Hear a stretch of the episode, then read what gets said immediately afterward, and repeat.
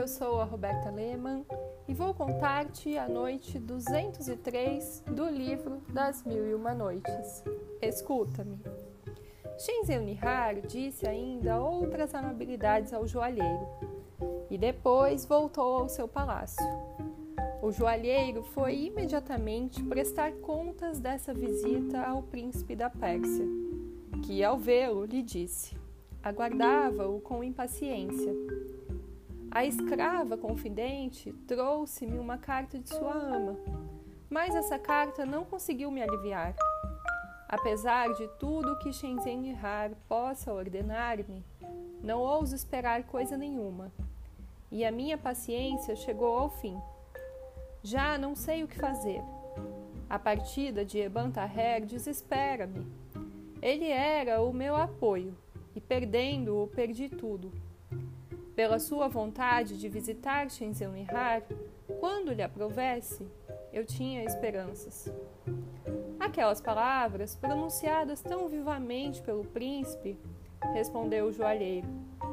Príncipe, é impossível participar dos vossos pesares como eu participo.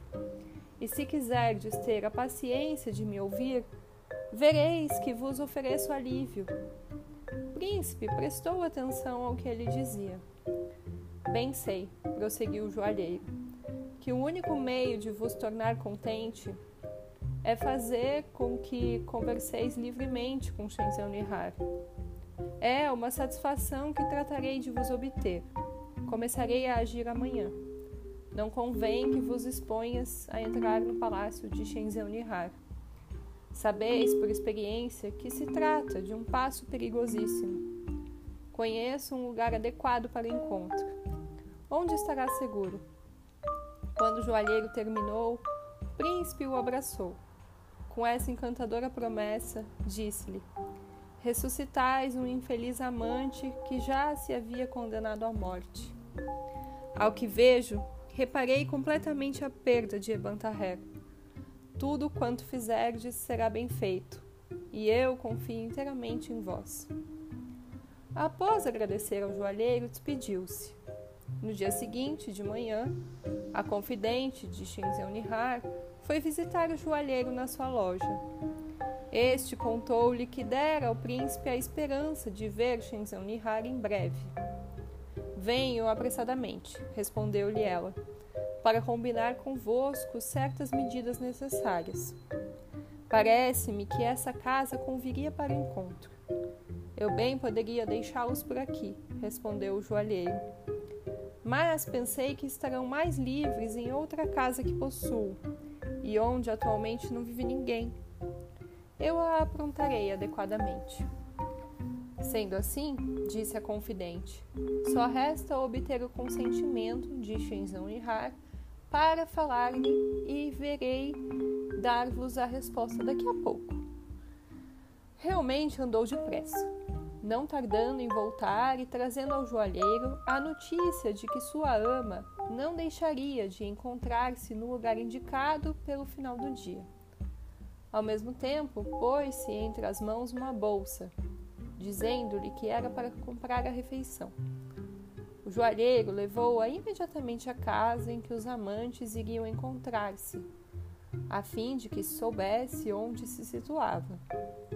Quando se separaram, ele foi pedir emprestado a uns amigos uma baixela de ouro e prata, tapetes, coxins riquíssimos e móveis com os quais adornou magnificamente a casa. Depois correu para visitar o príncipe da Pérsia. Imaginai a alegria do príncipe quando o joalheiro lhe disse que fora buscá-lo para levá-lo à casa preparada para ele e Shenzhen-Nihar.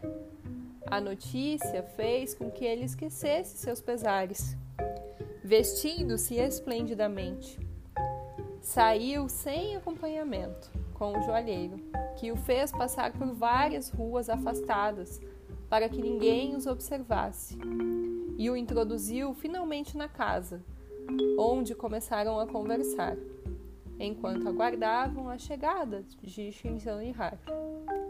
Não esperavam muito a apaixonadíssima amante. Chegou após a prece do pôr do sol com a confidente e duas escravas. Descrever-vos a alegria dos dois amantes ao se reverem é coisa que não me é possível fazer. Sentados no sofá, contemplaram-se longamente, sem falar de tão emocionados. Mas, depois de algum tempo, desforraram-se do silêncio. Disseram coisas tão comoventes que o joalheiro, a confidente e as duas escravas não conseguiram reter as lágrimas. Contudo, o joalheiro tratou de aprontar a refeição, trazendo a ele mesmo. Os amantes beberam e comeram pouco. Depois, sentando-se novamente no sofá, Shenzhen Nihar perguntou ao joalheiro se não dispunha de um alaúde ou outro instrumento. O joalheiro, que tivera o cuidado de preparar tudo quanto pudesse proporcionar-lhe, trouxe-lhe um. Ela, após afiná-lo, começou a cantar. Deteve-se Sherazade vendo o dia, mas na noite seguinte prosseguiu.